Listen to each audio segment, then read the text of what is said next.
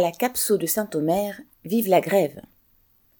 Depuis le vendredi 17 mars, les éboueurs de la communauté de communes du pays de Saint-Omer, Capso entre parenthèses, sont en grève pour s'opposer à la réforme des retraites que Macron veut imposer.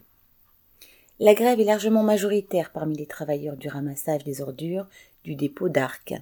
Dans ce secteur, aucune tournée n'a été faite depuis le début de la grève.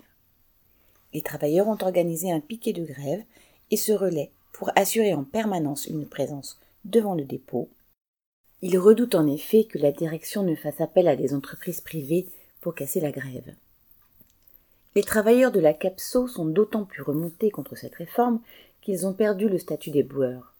Ils ont maintenant le statut d'agent technique, ce qui signifie que si la loi passait, ils ne pourraient pas partir avant 64 ans, au lieu de 57 ans aujourd'hui pour ceux qui ont le statut des boueurs. Sur le piquet de grève, beaucoup expriment leur révolte face à un gouvernement qui veut les faire mourir au travail ou finir leur vie avec une pension de misère.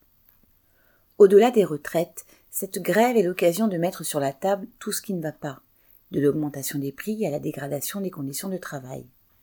Mais sur le piquet de grève s'exprime aussi le plaisir de se retrouver entre collègues, non pour se faire exploiter, mais pour partager la colère.